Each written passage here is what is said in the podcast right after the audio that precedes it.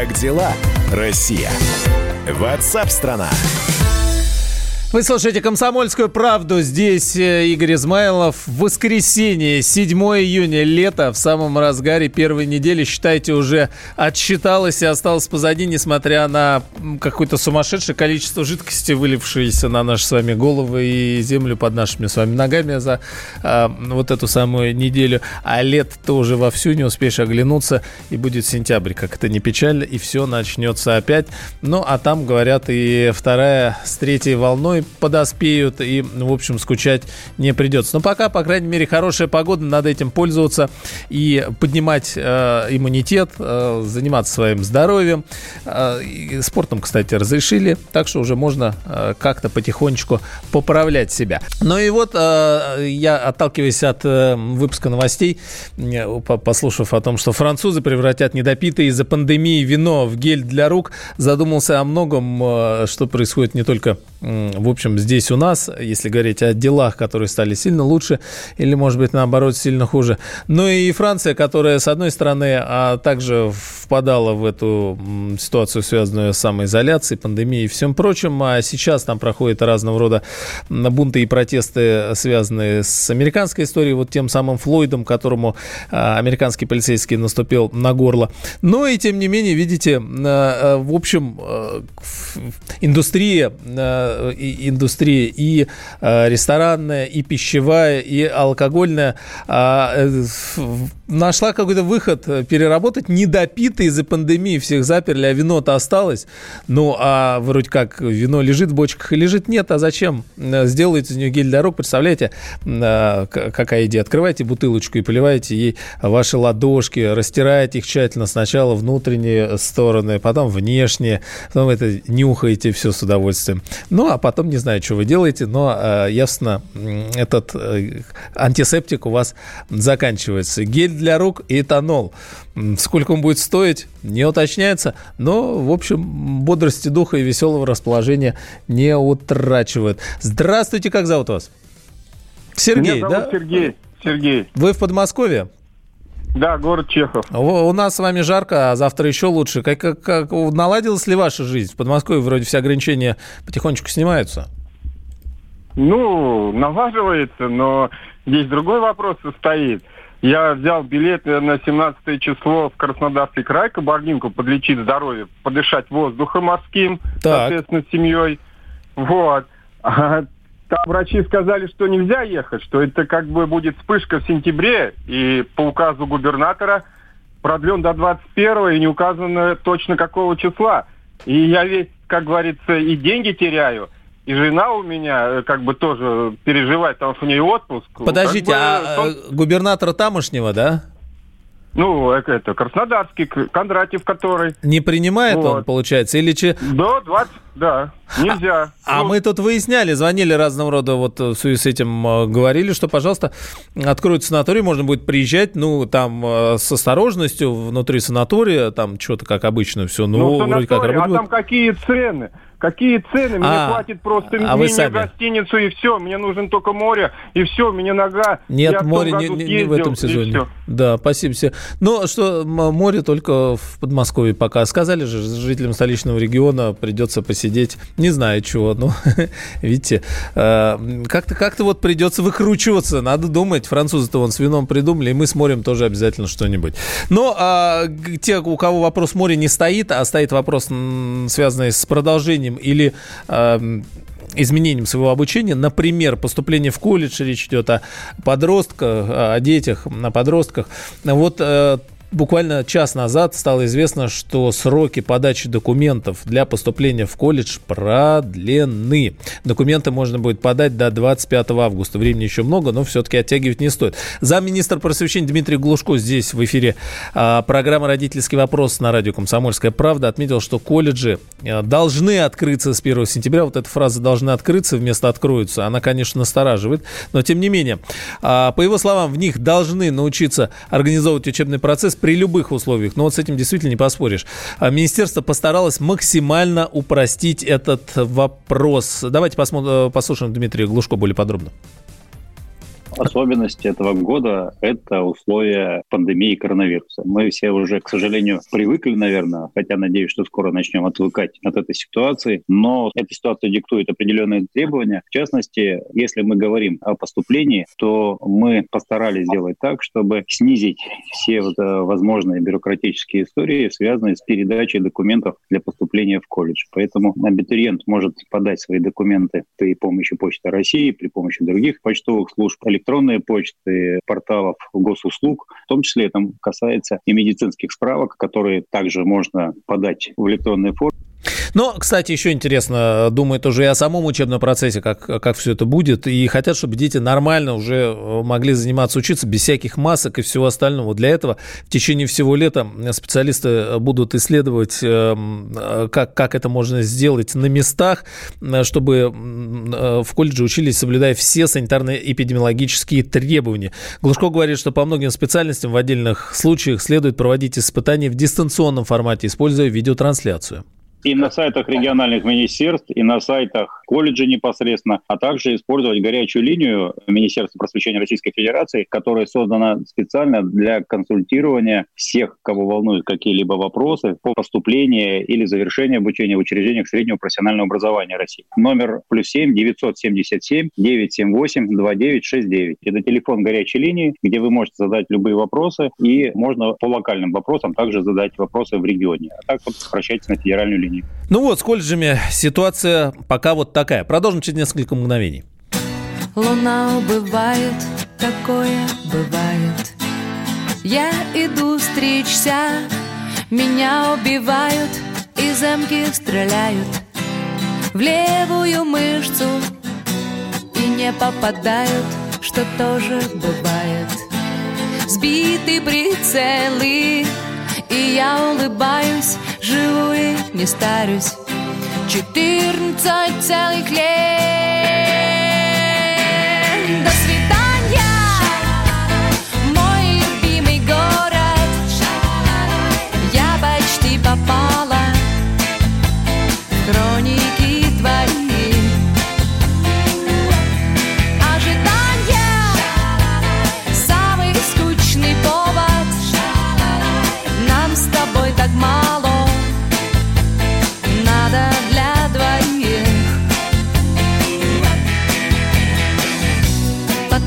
Все звезды совсем от мороза. Все потемнели, пожухли те розы Вызвали слезы. И надоели Ненужная проза из-за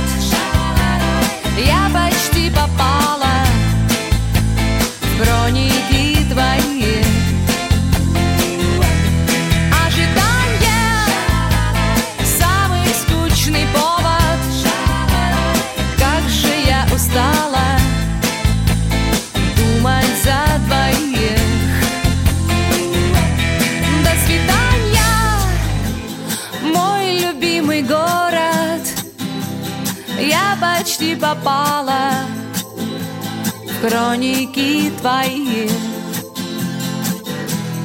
До свидания!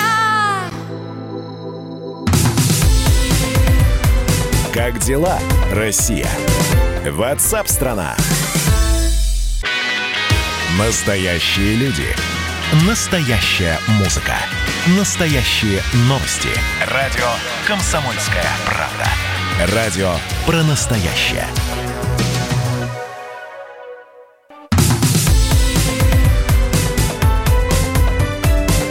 Дела, Россия?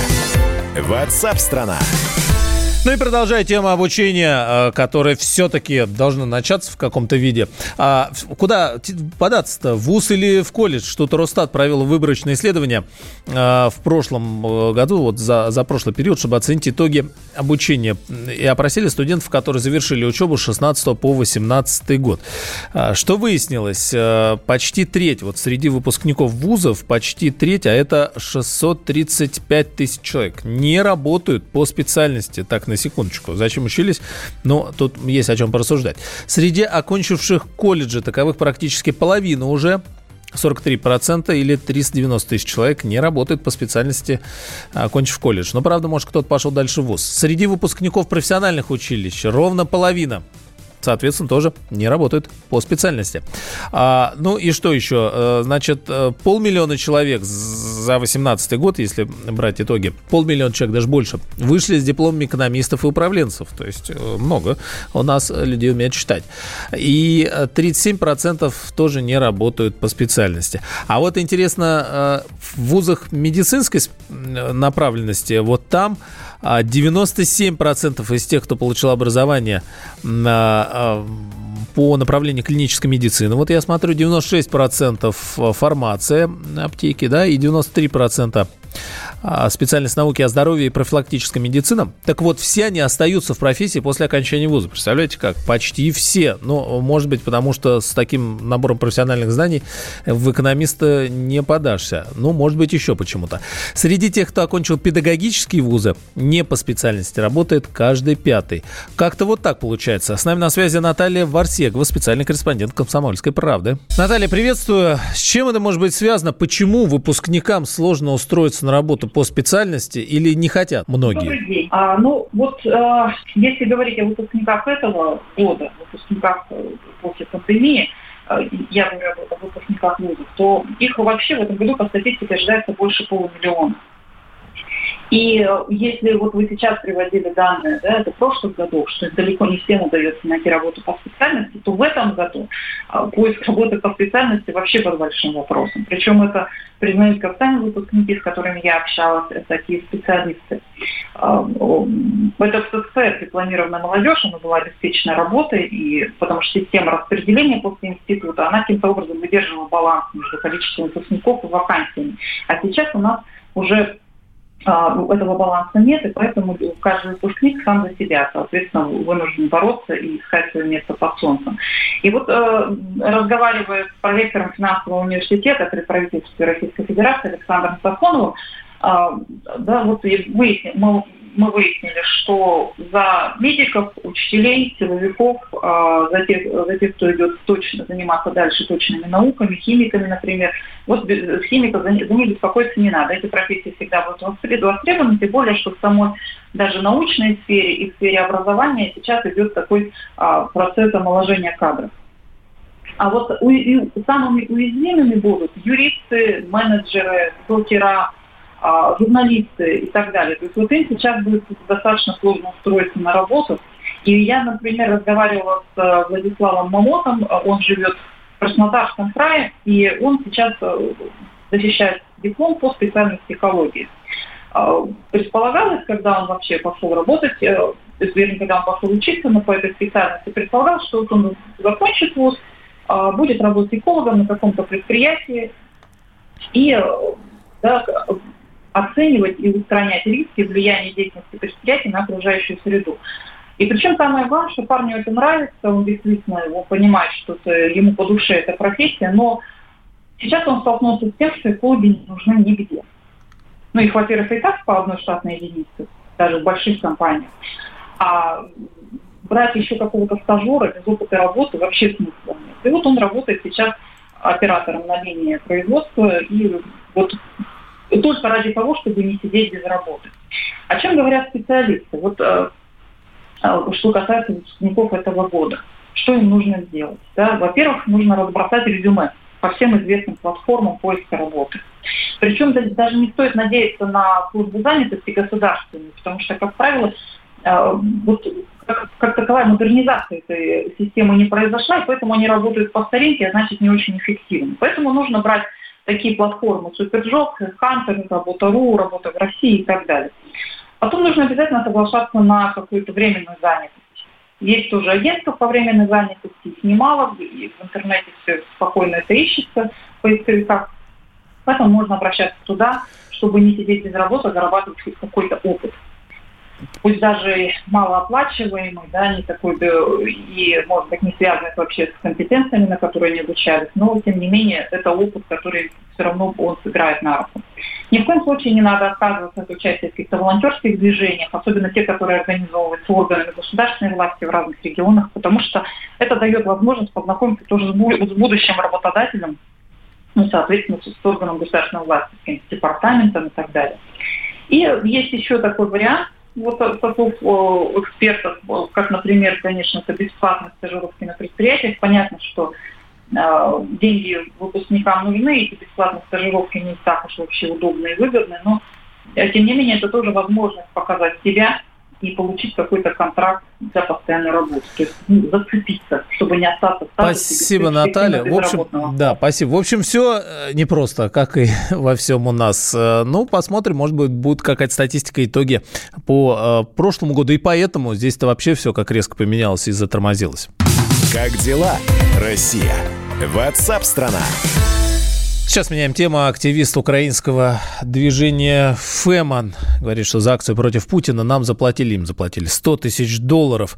Это украинский политэмигрант Евгений Василькевич. Э, большая статья на kp.ru. Об изнанке, в общем, широко известных э, уличных мероприятий вот этих. И сейчас Евгений Василькевич с нами на связи. Евгений, здравствуйте. Здравствуйте, дорогие телезрители. А вы где сейчас? А... Э, ну, в том смысле, иммигрант, то есть вы постоянно проживаете вы думаете, что я боюсь этого? Я живу в Амстердаме, и у меня нету секретов. Я, в общем-то, очень честный человек, поэтому у меня никаких уже опасений после Украины нету. Э, я хочу сказать, что не стоит так драматизировать, что Фэмон там брали деньги и так далее и тому подобное, потому что деньги берут во всем мире. Если кто-то еще до сих пор думает, что какие-то протесты проходят бесплатно, или какие-то волнения, или публичные такие проявления в Украине э, сверхактивизма, то это все чушь собачья. Давай пора, пора снять розовые очки и понимать, что все проходит за деньги в этом мире. Это интересно, вот. кстати, да. А как вот, э, ну вот если с самого начала, это была ваша идея, и э, вы на кого-то вышли, или вам, то есть вот как это закрутилось все? Вы знаете, когда мы занимались, а, когда я лично да, придумывал вот это вот движение Фэмон, это была просто группа студентов, и мне тогда на тот момент было 17 лет, когда я выходил голый и так далее. И все эти э, фотографии сейчас до сих пор остались еще с моих юношеских времен. То есть для вас а, это тогда просто как движуха была? Да, это просто было вот такое вот... Э, нет, не движуха, у нас были четкие цели, потому что лично для меня была абсолютно четкая цель. Я, допустим, хотел получить безопасность. Я понимал прекрасно, что активизм, а, вот эта вот э, вся ситуация, которая происходит, это мой шанс получить безопасность в своей стране. Потому что у нас страна в Украине, у нас людей угнетают. И если вы какой-то человек, о котором никто не знает, то шансов получить у вас справедливость в нашей стране равны нулю. Вас никто никогда не услышит, и любой эм, мажор может ударить вас по голове, и вы скончаетесь э, э, где-то в реанимации, и доктора особо не будут на этот счет заморачиваться. У нас в свое время появилась идея, это создание европейского тура да, э, по Европе. Во Франции, в частности, мы изображали там служанок, которых угнетает э, Доминик Страскана. За это, естественно, тоже нам платили. Платил первый наш спонсор был Сергей Любочкин. Он перевел около двух миллионов евро на счет контролируемым американским лоббистом Пола, Полом Манафортом. Он еще работал с бывшим американским журналистом Аланом Фридманом, известным политическим обозревателем и консультантом по связям с общественностью в Италии. Платили школе, Квасневскому Квасневскому, Газенбрауру. Евгений, вот да, если... а, а зачем, а, а, зачем девушку раздевали? Кресты пилили. Э, э, э, да, давайте за все, как, как исповедь. Я, да, я все скажу. Если там допустим, э, люди не знают, кто это, то э, люди, которых я назвал, это экс-президент парламентского ассамблеи Совета Европы, это бывший президент Польши, бывший канцлер Австрии, бывший премьер-министр Италии. Мы развивались для того, чтобы привлечь внимание. О политике уже пора говорить серьезно. Тут нету ничего ничего такого. Мы э, знаем, что 90% людей это просто, ну, вот такие вот э, малообразованные люди, которым ничего в принципе в жизни не надо, кроме Евгений, как а вы, вы, вы говорите, что Сорос платил. Э, это что за история? Вообще все, что связано с фондами Сороса, он оплачивает, э, мне сейчас на данный момент кажется, очень многое в Украине, в том числе и такое э, радио, как Радио Свобода, которое получает и регулярно от него гранты, ну, это не секрет по, по, про, про свободу. Да, а, а вы, вы тоже брали деньги у него на акции? Да, я тоже брал деньги у него на акцию. За акцию возле арки дружбы народов э, мне платили, допустим, из украинского парламента. Могу сказать, кто именно платил. Николай Азаров не платил. За поддержку закона 2342. Это закон в поддержку ЛГБТ э, людей. Вот. Спасибо, Евгений. У нас, к сожалению, времени не остается. Довольно интересно, интересный разговор и не менее интересно происходящее все на Украине и вокруг этих движений, которые, как выясняется, все совершенно непросто и не бесплатно. Как дела, Россия? Ватсап-страна! Радио «Комсомольская правда» — это настоящая музыка. Я хочу быть с тобой Напои меня водой Твоей любви На тебе, как на войне А на войне, как на тебе Настоящие эмоции. Это то, о чем я, в принципе, мечтал всю свою сознательную жизнь. И настоящие люди. Мы не просто вот придумали и пошли на полюс. Мы к этой цели своей, ну, лет 10 готовились, шли. Радио «Комсомольская правда». Живи настоящим.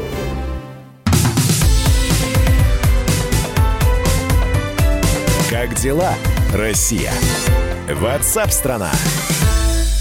Вы слушаете «Комсомольскую правду». Здесь Игорь Измайлов. 13 часов 33 минуты здесь, в столице. 7 июня, э, конец первой недели, воскресенье. И обещается, что со следующей недели вроде как эти дожди бесконечные должны, наконец, прекратиться. И о том, что будет с погодой, будем разбираться тоже чуть позже. Но сейчас давайте на фестиваль «Красная площадь», о котором вот только что в новостях э, мы слышали.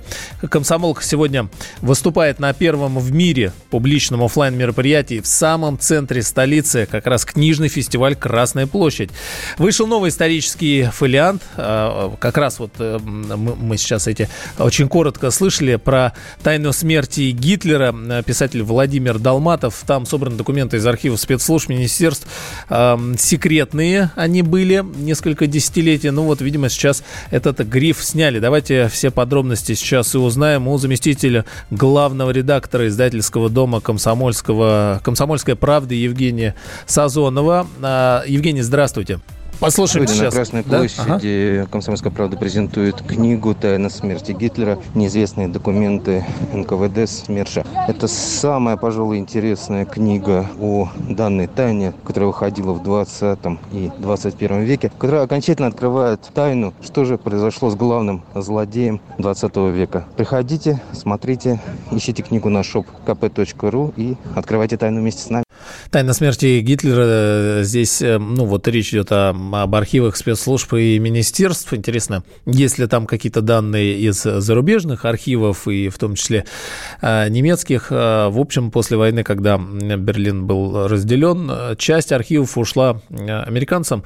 И что там до сих пор происходит, тоже узнать не совсем просто. Как, в общем, и все, что касается Гитлера. А, кстати говоря, не только Гитлера. И сейчас, в 2020 году, все больше и не только здесь, в России, но и по большей степени в, в самой Европе, в Соединенных Штатах, задаются вопросом, а куда же делись те самые нацистские врачи, например, после окончания Второй мировой войны, в какой стране они оказались, и было ли такое, что эти самые врачи продолжили свои чудовищные эксперименты над людьми по прошествии, в том числе уже такого количества лет, как вся эта история развивалась, во что переросла, переросла ли во что-то. Вот, все это покрыто тоже до сих пор тайной, но многое становится ясно и известно, и сейчас, в принципе, в, в мировой прессе стали в связи с последними событиями, как раз-таки мировыми, связанными с пандемиями, там всяким все прочее, стали на это обращать внимание, раскапывать, и очень много интересной информации раскопали. Поэтому отсылаем вас и к тайне смерти Гитлера, и к тайнам, связанным со всем, что было уже после него. Ну а мы движемся дальше. Как дела, Россия? Ватсап-страна! Нашли ребенка, который четыре дня провел в тайге. С ума сойти, конечно, можно. Весь Пермский край переживал. Десятилетний Костя пропал, его искали полицейские, пожарные, лесники, добровольцы, все. После прогулки собирался поехать домой на велосипеде, но вот до дома не доехал, а дома его, соответственно, не дождались. Пропал куда-то, исчез просто вот вообще. Обеспокоенные родители э, начали поиски, и уже когда не справились своими силами, обратились в полицию. Утром в лесу, в нескольких километрах от поселка Леля, где и живет семья Костя, Спасатели нашли велосипед, а уже рядом с ним множество медвежьих следов. Мишки проснулись, хотят ну ладно. А, волнений добавилось, и, ну, есть хотят звери, весна, хоть и лето, но тем не менее. А, по ночам заморозки сохранялись, а Костя ушел в легкой одежде, в футболке и в шортах. Все подробности прямо сейчас у Ярослава Богдановского, корреспондента «Комсомольской правды» в Перми. С места событий. Ярослав, приветствую. В каком состоянии ребенок? Игорь, добрый день. Сейчас Костя Лунегов в удовлетворительном, как говорят врачи, состоянии находится в Краевой детской клинической больнице. У ребенка обезвоживание, есть укусы клещей, но в целом состояние хорошее. А самое главное, укусов медведей. Ну, все, все это, вот, это он просто Мишка рядом прошел с велосипедом или они повстречались? Ну, к счастью, с дикими зверями все обошлось. Действительно, около велосипеда сначала ребенок велосипед тащил на себе, нес на себе, а потом просто бросил его.